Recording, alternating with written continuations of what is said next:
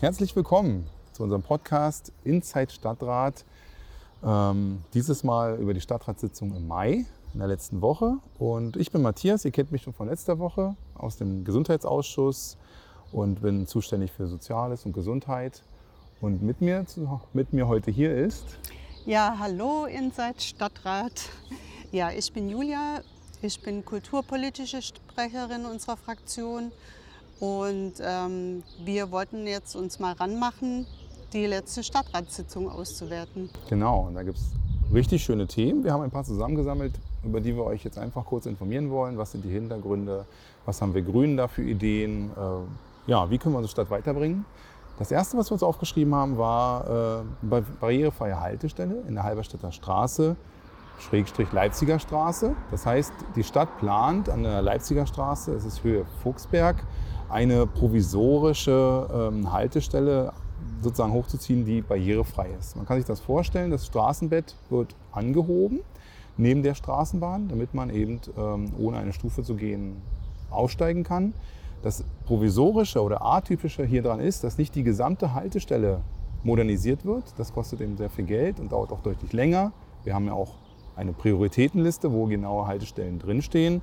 Und ähm, die muss eben abgearbeitet werden. Und das der Vorteil an dieser provisorischen, atypischen Haltestelle ist, man zieht das Fahrbett hoch, aber nicht über die gesamte Länge des, des Zuges, sage ich es mal so, sondern über einen kleinen Teil. Das heißt, man hat das erstmal ähm, hergestellt, diese Barrierefreiheit, und kann dann später, wenn diese Haltestelle real dran ist, kann man dann dieses, dieses Bett erweitern. Das heißt, Achtung, Achtung, die provisorische wird nicht abgerissen, sondern wird einfach erweitert. Mhm. Das heißt, das Geld, was man da reinsteckt, ist, ist nicht weg. Ja, das ist ja ganz gut. Ich meine, ich stelle es mir ein bisschen ulkig vor, dass es vielleicht ein bisschen komisch aussieht, wenn da nur ein Teil dran ist. Aber andererseits denke ich mir auch, da wir ja gesehen haben, dass das Tempo einmal nicht ausreicht, äh, ist es meiner Ansicht nach auch besser, mh, so ein Provisorium letztendlich zu bauen und da anzudocken, weil äh, wir kennen es ja vielleicht beide auch zumindest als Eltern, wenn man früher mit dem Kinderwagen aus dem Straßenbahn raus ist je nachdem, äh, was für ein Tram-Typ du da hast, ist halt schon ganz schön heikel. Und so betrifft es ja auch andere Verkehrsteilnehmer in, in den Zügen. Ne? Also ähm, ich war am Anfang auch immer so ein bisschen, ja, krass, was es letztendlich auch kostet. Aber ich denke, wir sind es auch den Bürgerinnen und Bürgern einfach schuldig, dass wir da jetzt mal anfangen und dann ist ja ein Teil besser. Ne? Und ich finde die Lösung eigentlich ganz schön, dass man da jetzt einfach andocken kann. Ich hatte da immer ein bisschen eine andere Vorstellung von der provisorischen Stelle. Natürlich ich dachte immer, das wird dann wieder abgerupft. Genau, so. hat man gedacht, okay, wir gehen das Geld aus und in drei, vier Jahren, wenn die dran ist, dann wird das weggenommen. Aber was natürlich auch ulkig ist, also die, die Stelle ist sehr gut zum Aussteigen, ja. aber wir haben ja direkt daneben noch eine Haltestelle, mhm. nämlich an der Halberstädter Straße. Mhm. Und da ist gar nichts geplant. Mhm. So, das heißt, das bedeutet, man würde da am Fuchsberg aussteigen, könnte nicht einmal umsteigen. Mhm. Und das ist einfach zu kurz gedacht. Und deswegen gab es einen Änderungsantrag, dass man zumindest prüfen sollte, wie teuer es wäre, an der Halberstädter Straße genau am Landgericht mhm. auch nochmal so eine provisorische, atypische Haltestelle hochzuziehen. Und das hat auch im Stadtrat eine Mehrheit gefunden. Und das ist eben, so muss man eben die Stadt denken. Ähm, es macht keinen Sinn, dann zum Hasselbachplatz durchzufahren und erst dort umzusteigen, wenn man das doch direkt auch dort am Fuchsberg ja, machen kann. richtig. Aber dafür sind wir da, die Stadträte, neue Ideen reinzubringen ja. und sozusagen das zu komplizieren. Ja. ja. Beim Verkehrskonzept haben wir ja noch einen Antrag gehabt äh, in der Rotehornbahn, das was wir letzte Woche schon einmal diskutiert haben. Da gab es jetzt eine Entscheidung, ja? Mhm, genau. Also ähm, ich muss sagen, im Kulturausschuss haben wir darüber natürlich auch gesprochen, äh, denn äh, der Stadtpark ist ja vielfältig und wird ja auch für Freizeit und Kultur mitgenutzt. Und ähm, insofern äh, ist meine Meinung halt letztendlich, die Idee ist grundsätzlich ja nicht komplett falsch zu sagen, wir brauchen auch ein Verkehrsmittel, äh, was vielleicht in Zukunft ähm, perspektivisch den Rote Hornpark auch durchquert. Aber im Moment haben wir, glaube ich, vorrangig das Problem, dass wir erstmal die Mobilität im Rote Hornpark selber ein bisschen ordnen müssen. Ähm, Stichwort ja, Autoverkehr, der nach wie vor ziemlich chaotisch auch immer noch durchgeht, äh, Konflikte mit Radfahrern und Fußgängern und äh, deswegen zum jetzigen Zeitpunkt halte ich das einfach auch nicht für richtig, da jetzt noch einfach so eine Bahn reinzuschicken, weil ich denke, dann würden die Konflikte jetzt erstmal zunehmen. Also das ist aus meiner Sicht eher der zweite vor dem ersten Schritt und insofern ist es auch abgelehnt worden. Ne? Was ich schön fand, war dieses Elbi-Projekt ja, von der Uni. Das hat es auch reingeschafft, also über so einen kleinen Änderungsantrag. Ja. Das heißt wirklich, dieser, äh, diese Rothornbahn ist, ist weg, also mhm. zumindest ist der Antrag weg, vollkommen mhm. richtig.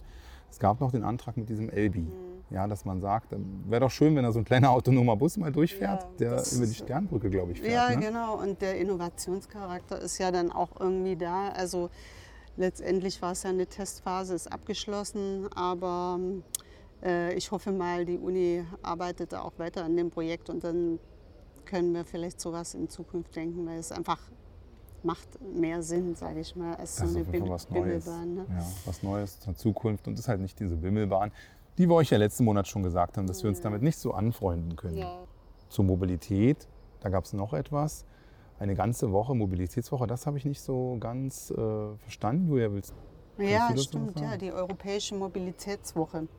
Ähm, es ist ja so, bei der Europäischen Mobilitätswoche äh, haben wir ja in ganz Europa letztendlich viele Projekte und der Fokus liegt dann natürlich, das kommt ja aus der Europäischen Kommission, letztendlich auf nachhaltiger Mobilität.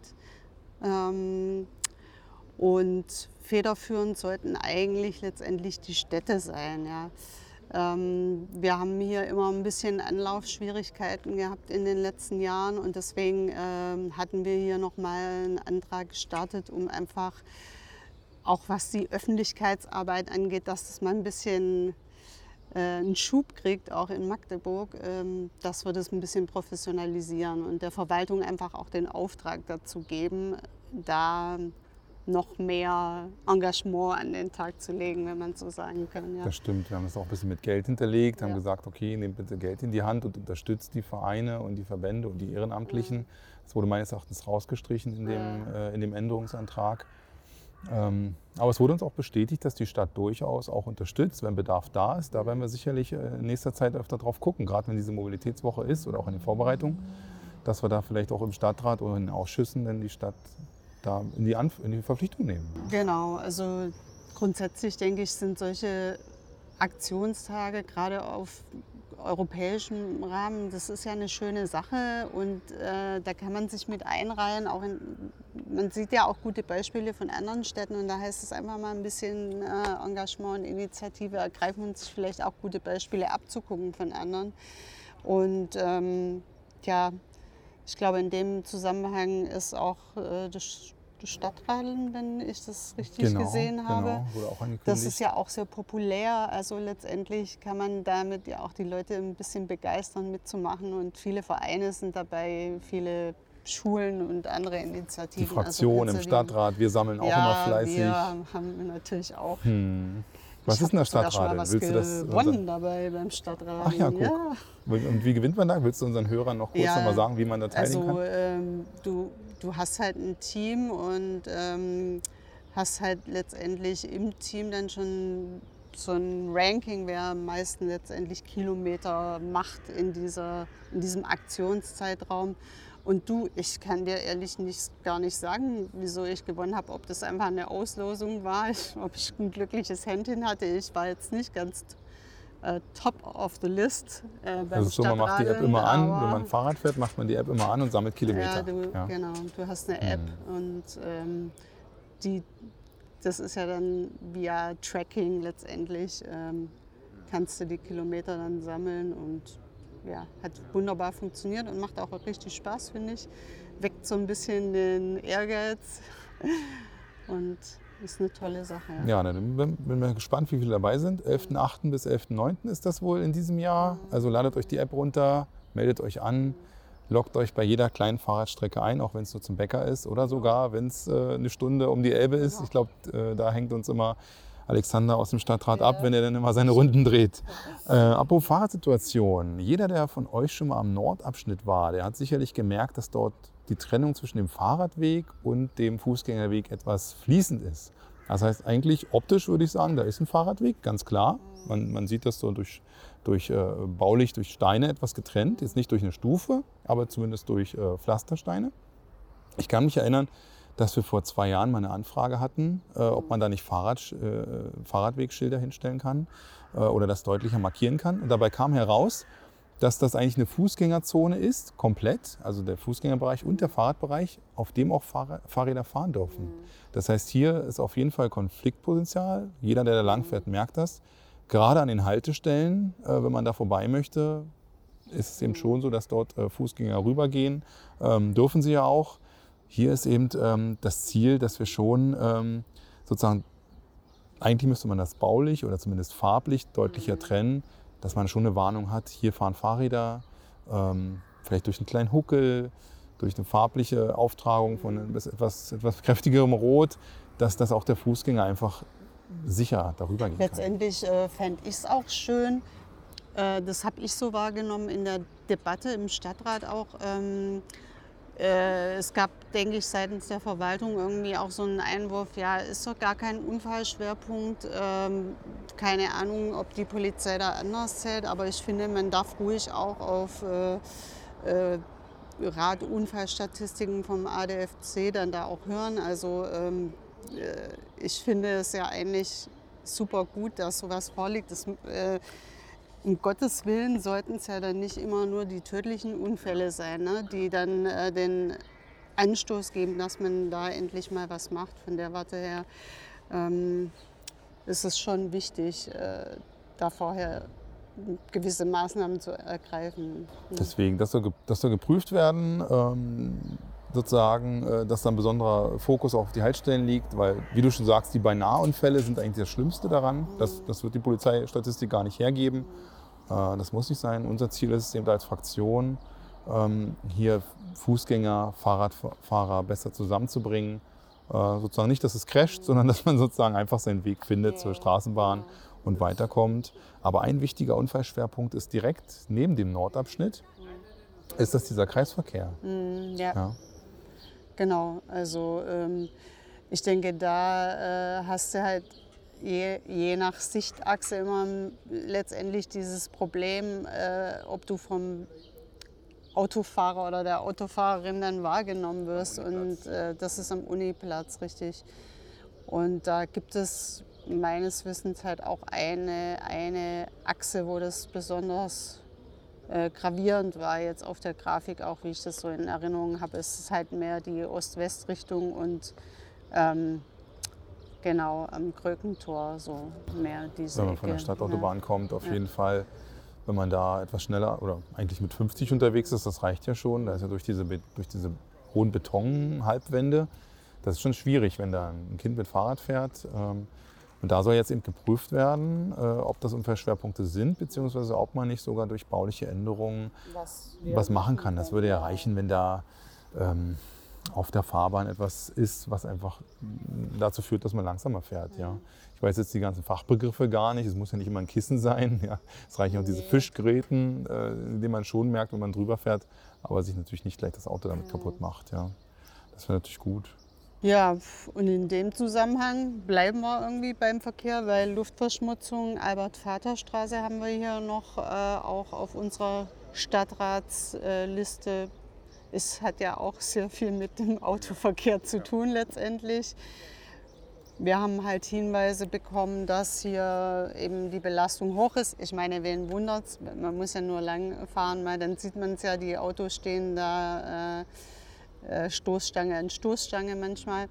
Und das ist eben für alle letztendlich eine Belastung, nicht nur für die Schulen, auch für die Anwohner. Ich meine, es ist einfach, genau, Wohngebiete äh, reihen sich ja auch an der Albert-Vater-Straße lang. Und da wäre jetzt die erste Maßnahme, einfach mal wieder eine aktuelle Messung äh, vorzunehmen. Wo soll die denn sein? Ich meine, die ganze Straße ist ja schon lang. Ähm, Gibt es da einen speziellen Ort, den wir uns da, den man sich da vorstellen könnte? Äh, ich denke mal, ich, äh, da könnte man sich verschiedene hm. Stellen vorstellen, aber ich habe das ja, jetzt gar nicht Stadtfeld so... vermutlich wäre ein guter Punkt. Ja. Direkt, äh, da weiß ich zumindest, dass sich die Einwohner schon sehr oft hm. äh, gemeldet haben und gesagt hm. haben, Ähm, da ist halt der stehende Verkehr, ich denke mal durch die Ampeln sicherlich und durch die Kreuzung da an dem Rewe. Mhm. Äh, und gefühlt ist es morgens und abends immer voll, mhm. wenn ich da lang fahre. Ja, ich glaube auch dann bis zu der Kreuzung dann eben vor ähm, Ebendorfer Straße letztendlich. Dann wird sich es wahrscheinlich wieder so ein bisschen aufteilen auch von den äh, Himmelsrichtungen ein Stück weit, aber das wäre wahrscheinlich bis zu diesem Abschnitt letztendlich. Dann hatten wir wieder einen Antrag, der für mich wieder sehr interessant war. Ich bin ja äh, sozialpolitischer Sprecher. Es ging um Kita-Sozialarbeit. Mhm. Ja, die wurde ja mit dem KIFÖG, mit dem Kinderförderungsgesetz, äh, auf Landesebene beschlossen, dass es eben auch Förderung gibt für Sozialarbeiter in, in der Kita. Das ist besonders wichtig, weil gerade mit den kleinen Krabben, da braucht man mal etwas Unterstützung. Was manche ja, ja. nicht wissen, ne? weil man ja immer nur so an Schulsozialarbeit genau. denkt oder davon hört. Aber ja. Deswegen. Und meinen aber wirklich äh, viele, das glaube ich auch, dass du halt gerade bei den, bei den kleinen Kids, äh, beziehungsweise auch bei den Eltern, das ist ja nicht nur für die Kinder da, es ist auch ein, Schul äh, ein Kita-Sozialarbeiter, äh, ist eben auch Anlaufpunkt für Eltern, die eine Fragen, äh, Fragen haben was kann ich hier machen bei dem Problem. Und nicht alle Kitas haben einen äh, äh, Kita-Sozialarbeiter, aber durch dieses Kinderförderungsgesetz konnte man, das eben, äh, konnte man sich das fördern lassen. Und da wurden eben in einigen Kitas in Magdeburg äh, wurden die Sozialarbeiter ähm, gefördert, angestellt. Und jetzt ist es aber so, dass natürlich ähm, dieses KIföG, Kinderförderungsgesetz, nur für eine gewisse Zeit äh, erstmal diese Förderung vorgesehen hat. Mhm. Und äh, jetzt würde Ende des Jahres diese Förderung auslaufen. So, was passiert jetzt, wenn das Land, das ist noch in der Diskussion, ich glaube sogar nächsten Monat ist das im Landtag Thema. Ich hoffe ja, dass sie das weiter fortführen, ja. weil das wäre natürlich schade, so ein, so ein, Projekt, was gerade erst greift. Jetzt auch zur Corona-Zeit war das natürlich sehr wichtig, ja. da Anlaufpunkt zu haben ähm, für die Eltern, für die Kids, äh, wenn man das halt fortführen kann. Und da, da, sind wir einen mutigen Schritt gegangen. Wir haben gesagt, wenn das Land diese Förderung nicht äh, macht, also wenn sie diese, diese Summe nicht übernimmt, dann haben wir gefordert von der Stadt, von, äh, dass wir das übernehmen. Ja, das ist ja. eine tolle Sache und äh, vom Volumen ist es ja auch wirklich nicht vergleichbar mit der Schulsozialarbeit. Ich meine, mich zu erinnern, dass es auch um wirklich eine einstellige Zahl fast ging, wenn ich, aber vielleicht liege ich da auch daneben, aber es, sag mal, wir beide als Eltern wissen auch, Konflikte treten immer auf und meistens ist es dann so ein Triangel zwischen Kindern, Erziehern und äh, äh den Eltern. Und da so ein Mediator oder eine Mediatorin zu haben, ist einfach eine gute Sache, genau, denke gut. ich. Ja. ja, und das ist halt als Option. Natürlich ähm, ist der Oberbürgermeister äh, Lutz, Lutz Trümper ist es ja noch, der ist natürlich beauftragt, mit dem Land voranzubringen, dass das Land das übernimmt. Und äh, die, ja, unsere Augen sind sozusagen nächsten Monat in den Landtag gerichtet, dass die das auch weiter fördern. Nur für uns ist es eben wichtig, dass die Kita-Sozialarbeiter, so wie du sagst, ich, ich glaube, der, der, Betrag war schon niedrig, aber einstellig weiß ich nicht mehr genau. Äh, müsste ja. ich auch nochmal nachgucken. Einfach so. Aber, aber es war zumindest, äh, wenn man andere Summen wie, wie Intel im Hinterkopf hat, dann ist es natürlich nicht. Aber äh, da ist natürlich trotzdem wichtig, dass das Land uns da unterstützt. Aber wir lassen eben die Kita-Sozialarbeiter nicht hängen. Also wenn es da irgendwie doch nicht keine Unterstützung gibt, dann muss Magdeburg ran, dann wollen wir ja. auch, weil das ist ein dann gutes Projekt. Dann müssen wir auch noch mal gucken, was, äh, was wir dann unternehmen, wa? Genau, genau. Was machen wir denn? Ja, also ein Punkt, den wir auch hatten, war ja die Zahlungsmöglichkeiten in den Bürgerbüros. Das hört sich jetzt irgendwie erstmal so ein bisschen äh, nicht gerade so spannend an, aber es ist tatsächlich so, ich finde es, mich hat es auch schon oft erwischt im Bürgerbüro, äh, wenn du nicht mit Karte bezahlen kannst und ich bin letztendlich auch niemand, der immer Bargeld dabei hat. Ähm, und ähm, da haben wir gesagt, äh, wir müssen die Möglichkeiten, andere Zahlungsmittel letztendlich da einzusetzen, auch erhöhen. Ähm, dann denkt man ja gar nicht manchmal dran, was für Themen noch aufkommen können. Ja, wenn man jetzt, wie wir, wir haben wir gesagt, haben Kreditkarte, Kreditkarte und ja. du denkst doch aber automatisch auch, dass das äh, heutzutage so eine äh, äh, kontaktlose ja. Äh, Möglichkeit auch hat. Ja, aber das ist dann noch, äh, noch was anderes wieder äh, aus Verwaltungssicht letztendlich. Aber gerade wenn wir jetzt vielleicht nachher dann doch noch zu Intel kommen, ja, das sollte ja unser abschließender Punkt vielleicht sein. Es ist einfach heutzutage gang und gäbe, gerade im internationalen ähm, Rahmen, die Gäste, die kommen. Und wir Deutschen sind ja immer noch sehr bargeldbezogen, aber ich denke, die jungen Leute halt auch nicht mehr so. Ne? Also, ja, ich denke auch. Also was... Äh Hat ja auch Corona gezeigt. Äh, auf einmal war kontaktloses Zahlen ganz hip. Das heißt, da ist Deutschland wirklich, äh, sind, sind wir wirklich hinten dran. Ähm, mich freut sogar, dass ich beim Bäcker jetzt bezahlen kann mit Karte, weil oft musste ich manchmal am Sonntag vorher noch zur Bank fahren, weil ich kein Bargeld hatte. Jetzt kann ich mit Karte zahlen. Das wird auch bleiben. Und er hat mich sehr überrascht, dass das im Bürgerbüro, es ist schon möglich, mit Karte zu zahlen, aber nur mit dieser Debitkarte. Und viele Banken verabschieden sich jetzt von dieser Karte. Ich glaube, es gibt große, mal, große Banken. Nicht mehr im Bürgerbüro. Ja, genau. Und große, äh, und, und, und, und, große äh, Online-Banken, die keine Filialen haben, die haben oft nur eine Kreditkarte, damit ich in, bei anderen Filialen Geld abheben kann. Und damit komme ich im, Bürger, äh, im Bürgerbüro nicht durch. Ja, und deswegen war das naheliegend, dass wir gesagt haben, eine Kreditkarte, was daraus geworden ist ganz spannend, äh, dass wir sagen, naja, die meisten bezahlen mittlerweile mit einer App oder mit einer Uhr. Ja, und das ist ein großes Thema. Und gerade dann, wenn wir uns halt der Welt öffnen wollen, wir haben ein großes Thema natürlich, Intel, das ist äh, fast jede Woche ja, in der Zeitung. Bürgerbüro braucht nun mal jeder. Ne? Genau, genau. Und, und, da wird das losgehen. Da kommen sehr viele äh, sozusagen Mitarbeiter, die kommen nicht alle aus Magdeburg. Äh, wir hatten vorhin aber mit Intel mit dem Deutschland-Verantwortlichen ein, ein, schönes Gespräch und er hat schon gesagt, es wird sehr viel lokal gesucht. Ja, also hauptsächlich wird, wird versucht, sich aus Magdeburg Personal, die Personal ranzuholen.